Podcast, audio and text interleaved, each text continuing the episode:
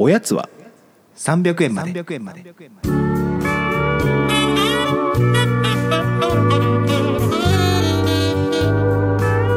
この番組は東京都在住サラリーマンの正木と義安が決して上京することのない日常を語り尽くすポッドキャストです。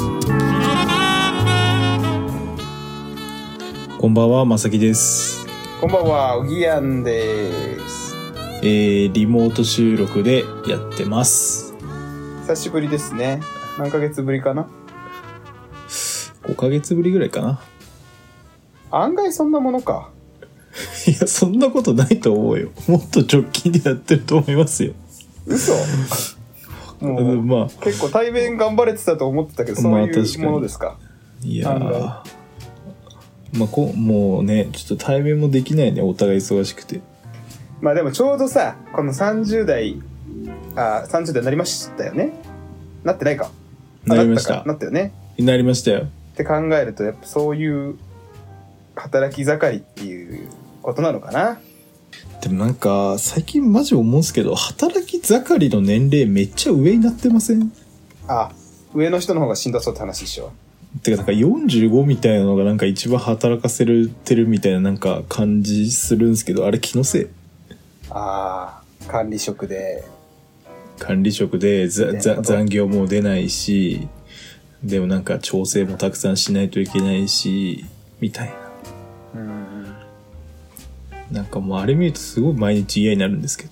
嫌になるんだ。まあでも確かに残業めちゃくちゃしてるイメージあるな。だから30代は働き盛りでも多分何でもないっていう。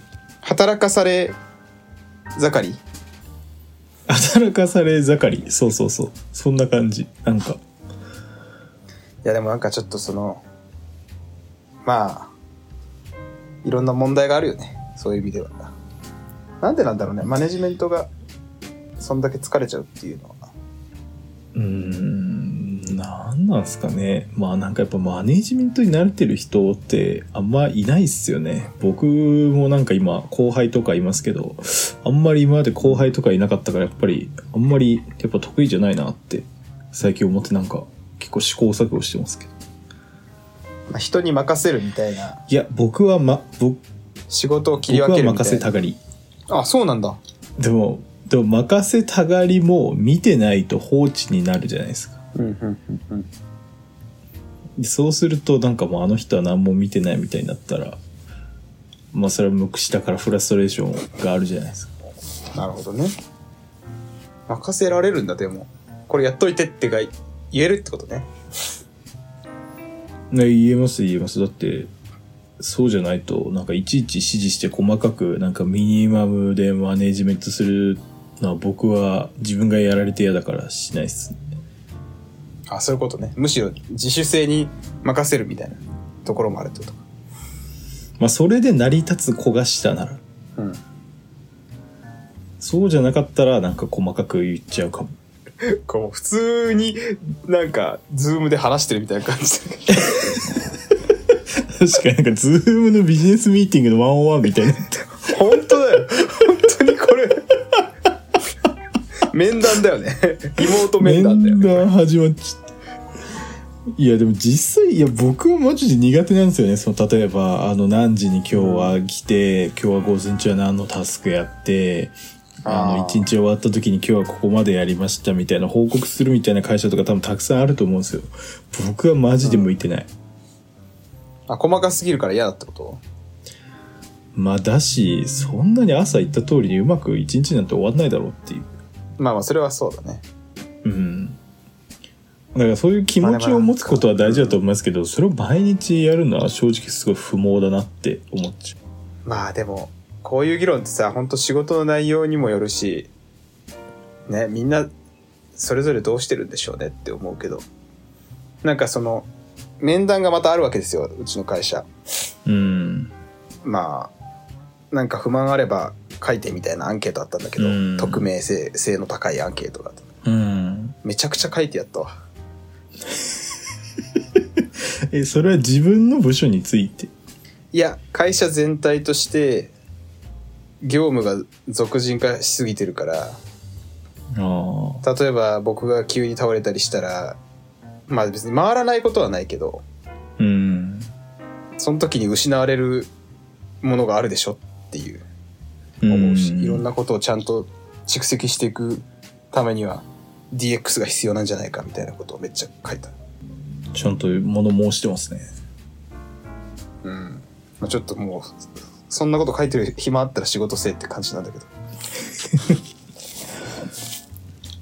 まあでもまだ物申す体力はあるってことですねうーん。まあでもなんか、まあね、これ聞いてくださってる方、そそれぞれやっぱ仕事へのスタンスってあると思うんですけど、どっか僕ちょっとサボるの割と得意だと思ってる方で、うんどっかで間に合わなかった、本当に間に合わない時焦るけど、いろんなことがね、うんなんか、まあでも仕方ないよなって、ちょっと一言自分に言い聞かせるみたいなのはちょっとある。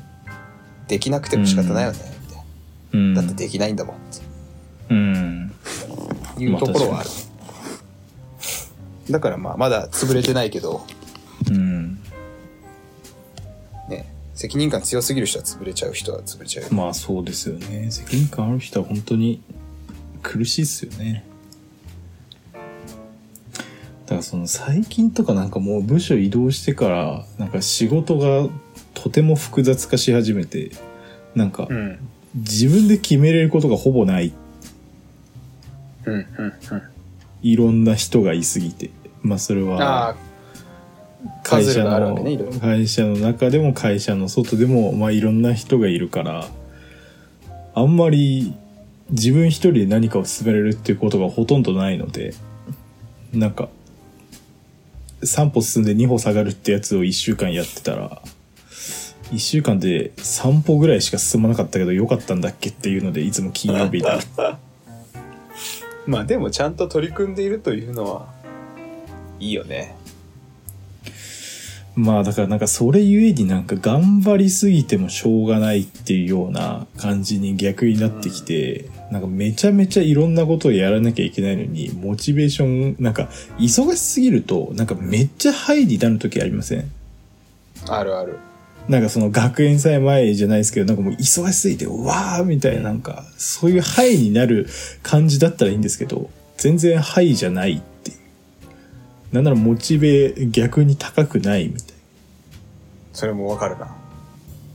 結構それ結構厳しいなって最近思いますねなんかさ、見える範囲の、ご、なんていうの、ご、ゴミというかタスクが散らばってる状態だったら、一個一個こう、やれるんだけど、うん。それがなんかもう見えない範囲まで広がってると、どっから手をつけていいかが本当にわからなくなって、そうそうそう。だからなんか自分の考えすぎなのかと思いきや多分考えすぎでもないがそれを解決していくには結構いろいろ解決しないといけないポイントもあったりしてみたいなことを思うとなんかもう考えすぎなくてもいいかみたいに結果なっちゃうっていうすごいまあ謎の。感情のを殺して進められるんだったら感情を殺して進める方がいいよね。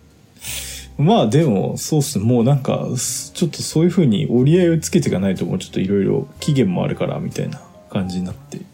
なんかねなんかす会社のできる人ってそうじゃない？割となんか、感情が死んだ状態で、そうそうだからなんかあのすごい逆に最近怒んないっすね。何も。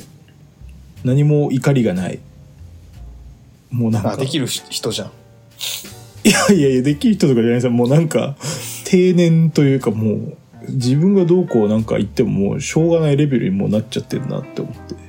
もうなんか粛々と 粛々とやっていくっていう。これ、これさ、何分か話してきてるけどさ、すげえ抽象度が高すぎるんだよ、この話。いや、いや、まあそれはね、もちろん具体的に話したいんですが、まあそれは会社の話ですか？ら、私もなかなかちょっとそこまで踏み込んで話せないっていう事情もあるのでね、ちょっとこの抽象度はちょっと理解いただきたい部分であるんですけど、まあちょっと一旦仕事の話はまあ、まあこれぐらいでいいとして僕のそのね、最近の困ってるのは、時間の使い方っていうところがやっぱ本当に改めて困っていて、あこれやっぱりどうしてももう僕あと今梅雨なのでそもそもうん。雨降ったら頭痛いんですよ。で、まあ眠いと。眠気もすごいんですよ、もうそれもここ数年もう上がないないぐらいになってきてて。だからもう今週とか先週とかもだいぶ体調はまあ良くないというか辛いなっていう。そもそも朝から眠いとかそういう感じなのなでるほどね。うんうんでまあ今出社も基本的に毎日してるので、まあ、例えば会社に9時半に行くとすると、まあ、僕大体8時半前ぐらいにまあ起きんですよ。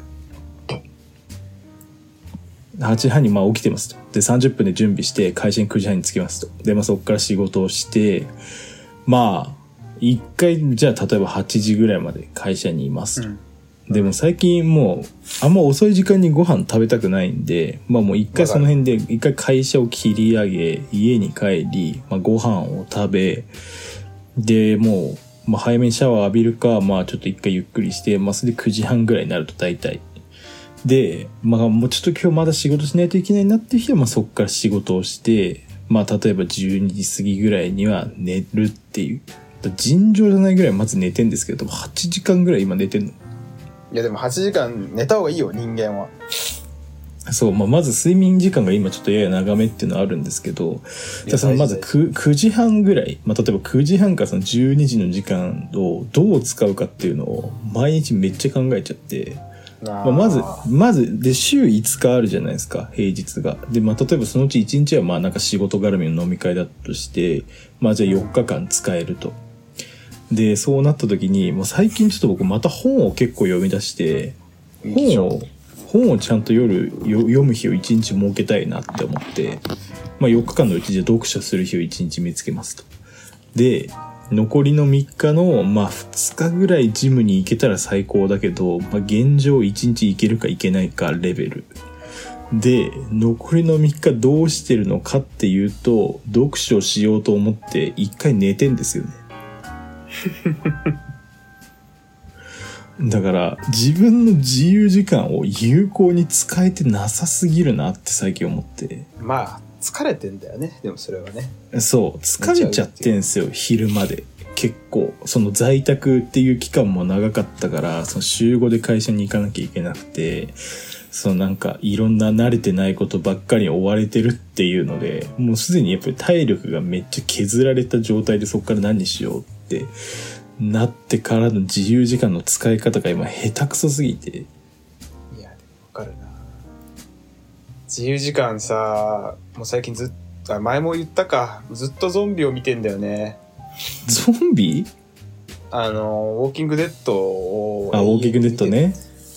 いやもうなんか今の自分の状況にこう置き換えてみるとうん。こんなになんかあの分かる？だからな仲間がうん。ずっと連れ添ってきた仲間がもう真後ろで食われたりしてるわけ。うん。でそいつもゾンビ化するからうん。その食われたら、まあ、頭打ったりしないといけないわけよ。仲間なんだけど、うん。そういう殺伐とした状況に置かれてる人たちを見ながらまあ仕事もこういうことかなってちょっと思ったりとかして。それプラスに働くの？見ていやなんかあ もうやべえと思ってる時に見るとけ電車の中とかで見るとねなんかまあとはいえ死ぬわけじゃないしちょっと思えるよ。あじゃあなんか逆にちょっとそういう自分の中のセーフティーネットみたいな部分にもなってんすか？ウォーキングデッドに今なってるかもしれない。ウォーキングデッド永遠に。これ これが終わったらどうなるか。怖いけどだから最近動画を全然見れないですね。もうなんか僕最近移動する時も音楽っていうよりかポッドキャストとかラジオ聞いて。新時代の人じゃん。いや何なんだろう。なんかもうもうちょっとネットフリックスはもう本当に解約でいいのかもしれない。ちょっとあちょっとこれさその話しよう。それあの話したかったんだよね、うん。サブスクの未来。うん。はあるのかっていう。おーいやなんかそのサブスクまあ特に音楽とかはさ便利だし、まあそのいろんなねインディペンデントアーティストにお金が行き渡ったりとかポジティブな面もあるけど、うん。なんかネットフリックスとかはドラマとかはさ結構まあいろんな契約形態があるけど最初すごいひ低い金額でオファーを受けて、まあ、2作目3作目ってやってったら金額がでかくなるよみたいな契約の仕方とか、うん。あるらしいんですねでも、うん。もう2作目が結局決まらずに1作目ですごい低い予算でやったりとか。ねとか予算はかけてるけどもらえる金額が少ない確かな。っていうなんかそのコンテンツをオオリジナルコンテンツを生み出しているサブスクって果たして続いていくんだろうかみたいな一つの問題、あとまあ割とさ買い切りだったりするから。うんうん言ったらそのこの映画配信しますって言ったらさそのいくらみたいな、じゅうん。そのたくさん見られたらその分お金が入るみたいな仕組みじゃないことが多いっぽいね。うんうん。うんまあまあ違うパターンもあると思いますけど。だからそうなった時にすごい映画が大ヒットして劇場にいっぱい人が来たらその分儲かるけどネットフリでめちゃくちゃ見られてもそこの部分の金額変わんないっていうのがうん。産業構造としてどうなのかみたいな。これねまさにこの間読んだ本がすごくて「エンタメビジネス全史」っていう本がありまして、これ非常に面白かったんですけどそのまあ、映画、音楽、出版、漫画、テレビ、アニメ、ゲーム、スポーツ、工業っていう9つのジャンルの、その業界のその収益構造と、それがどういう風にして誕生して今に至るかっていうのをまとめた本で、これはかなり面白かったんですけど、まさに今、おぎやんさんが言っていたようなことが書いてあって、うん。その例えばそのアニメとか映画とかを作る時っていうのはもうまさにどういうその最初からその出資率であったりとかうんどういうパーセンテージでその収益をもらうっていうところの最初の取り決めの段階でもうほぼほぼお金のもらうあれは決まってますよっていうような話をしていてまあ結局ネットフリックスだと同じですよね。その要は作っこん一番大元のそのネットフリックス側が決めたルールにもう従わざるを得ないっていう風にしてしまったらもうそのルールで基本的にずっと続いていくってことだから誰かがもう反旗を翻して別のネットフリックスみたいなやつを作って、うんそっちにみんなが移籍していかない限り業界構造はもう改善しないってことだから誰か対抗馬が出るまではまあ一強なんでしょうね。まあね、だからでも、めちゃくちゃあるわけじゃん。ディズニープラスとか、UNEXT とかさ。うん結構ね、収益をじゃあちゃんと回収できてんのかみたいな投資分。なんかディズニープラスとか、ね、回収できてないみたいな話もちょっと聞いたりとか。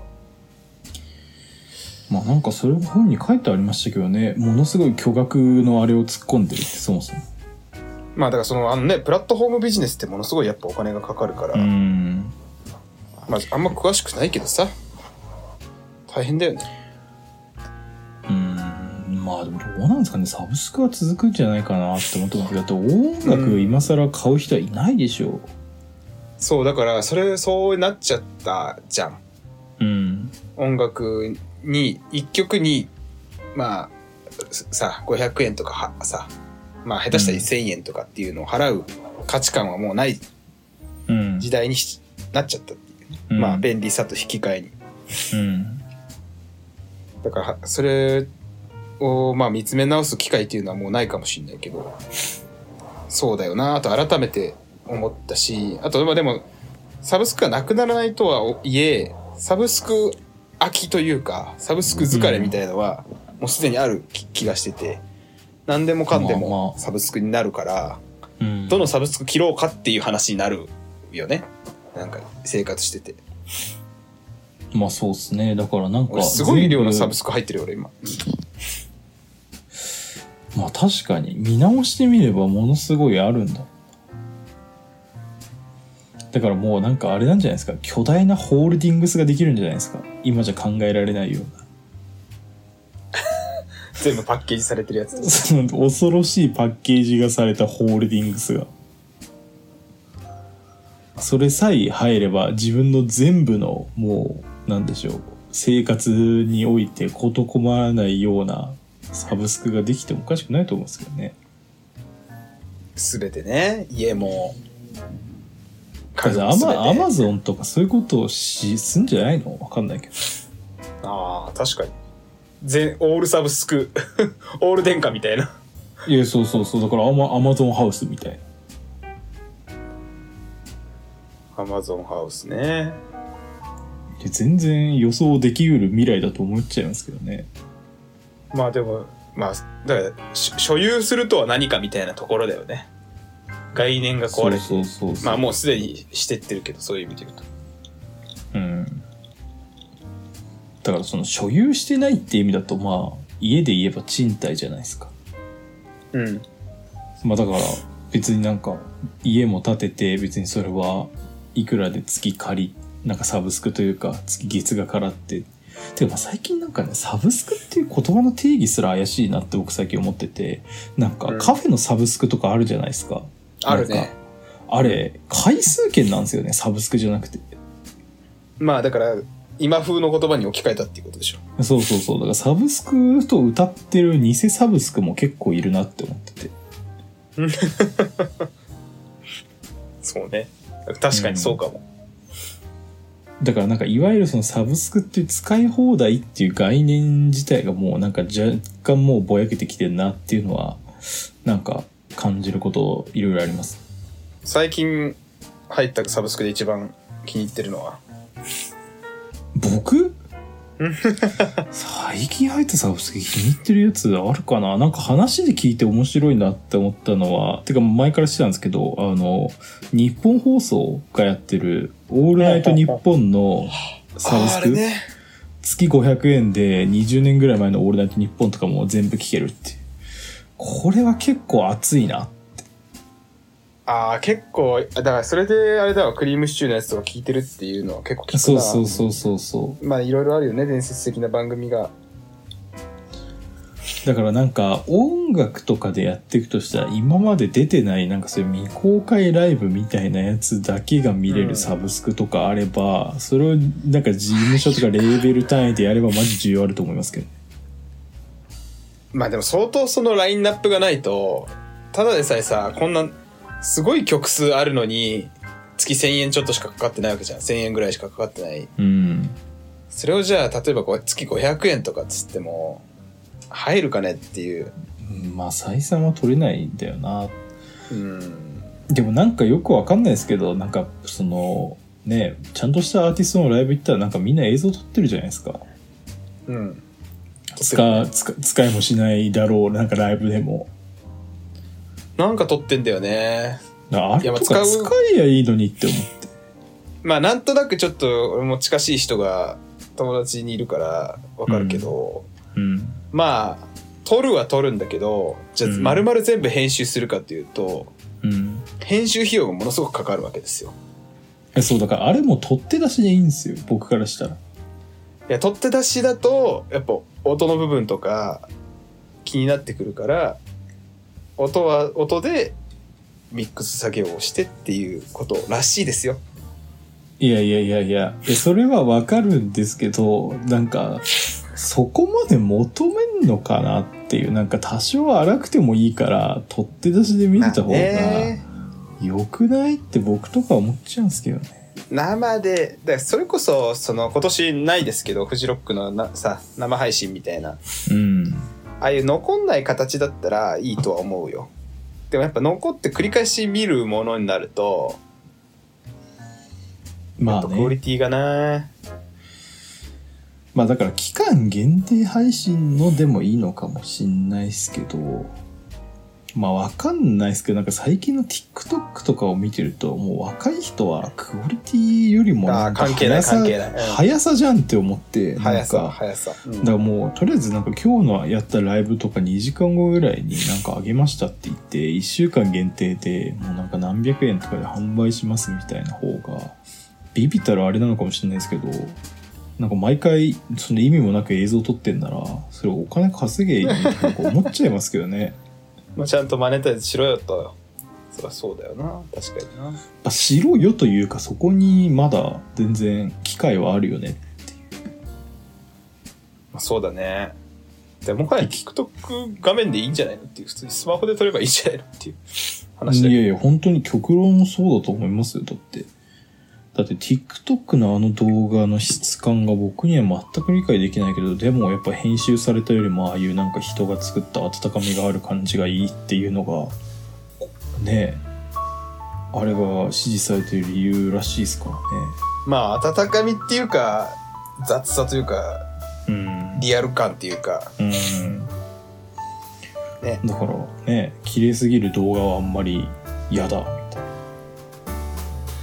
みたいな。ちょっと僕はまあ全然未だに意味が分かってないけど。綺麗すぎる動画 B リアルとかもやった？一回ダウンロードした B リアル、B リアル一回やったな。B リアルというアプリがありましてうん。ねなんかあのインカメと外カメが同時にいい撮影されてしまうということで常にその時の写真しか開けられない SNS でございます、うんまあそんな感じでお互い悩んで今生きてますね。悩んでるね。うん。まあそんな感じでいいっすかね。これ放送できる？大丈夫？なんかもうあれだね。ビジネス101みたいな回でした。あ今日本日ありがとうございました。お時間いただき。本日はありがとうございました。ありがとうございました。失礼いたします。おやすみなさい。おやすみなさい